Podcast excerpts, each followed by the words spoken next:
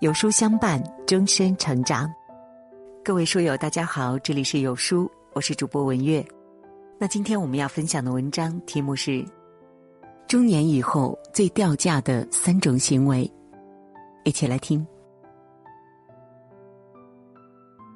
人到中年，我们遇到过很多自以为是的人，他们的行为掉价，却又不自知。生活的真谛是什么？不过是让自己和家人过得开心，充满笑意的活好每一天。管好自己的孩子，多多陪伴父母，有空了就和爱人出去走走。我们想要的岁月静好，其实呢，真的不难得到。与人相处，这三种行为别有，掉价又让人笑话，得不偿失。第一，打肿脸充胖子，行就行，不行就是不行。我们的背景什么样，我们的能力什么样，其实彼此都心知肚明。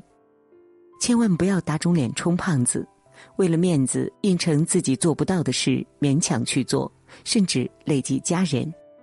有些人就是这样，太顾及面子，尤其是朋友借钱的时候，明明手里没有，还要彰显自己的富有，四处东拼西凑，最后呢，朋友还不上，自己欠一身债务。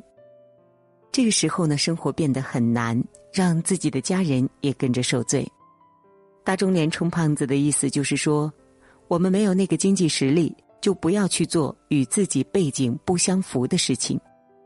有些人喜欢买名牌，明明没有钱还要透支消费，只是为了人前显摆一下，最后还不上透支，影响自己的信用。打肿脸充胖子是没有自知之明的行为，也是让人笑话的做法。二，喜欢占蝇头小利。有些人活得锱铢必较，自己的生活本不难，却总是喜欢占他人的便宜。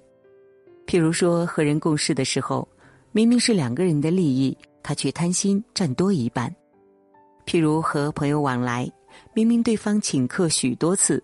轮到他的时候，一味的推诿装傻，让人心存不满。喜欢占人便宜、图蝇头小利的人，往往没有大的格局，也不会有太好的人脉。没有人喜欢被占便宜，尤其是那些锱铢必较、与人相处总是自私自利的做法，无疑是让人反感的。占便宜只是一时的便宜，殊不知这个世界让利给你的人。都是心里装着你、深深在乎你的人。不要总想着占便宜，否则呢，失去了好的人脉和人际关系，丢掉的是自己的机会和前程。三，柿子专捡软的捏。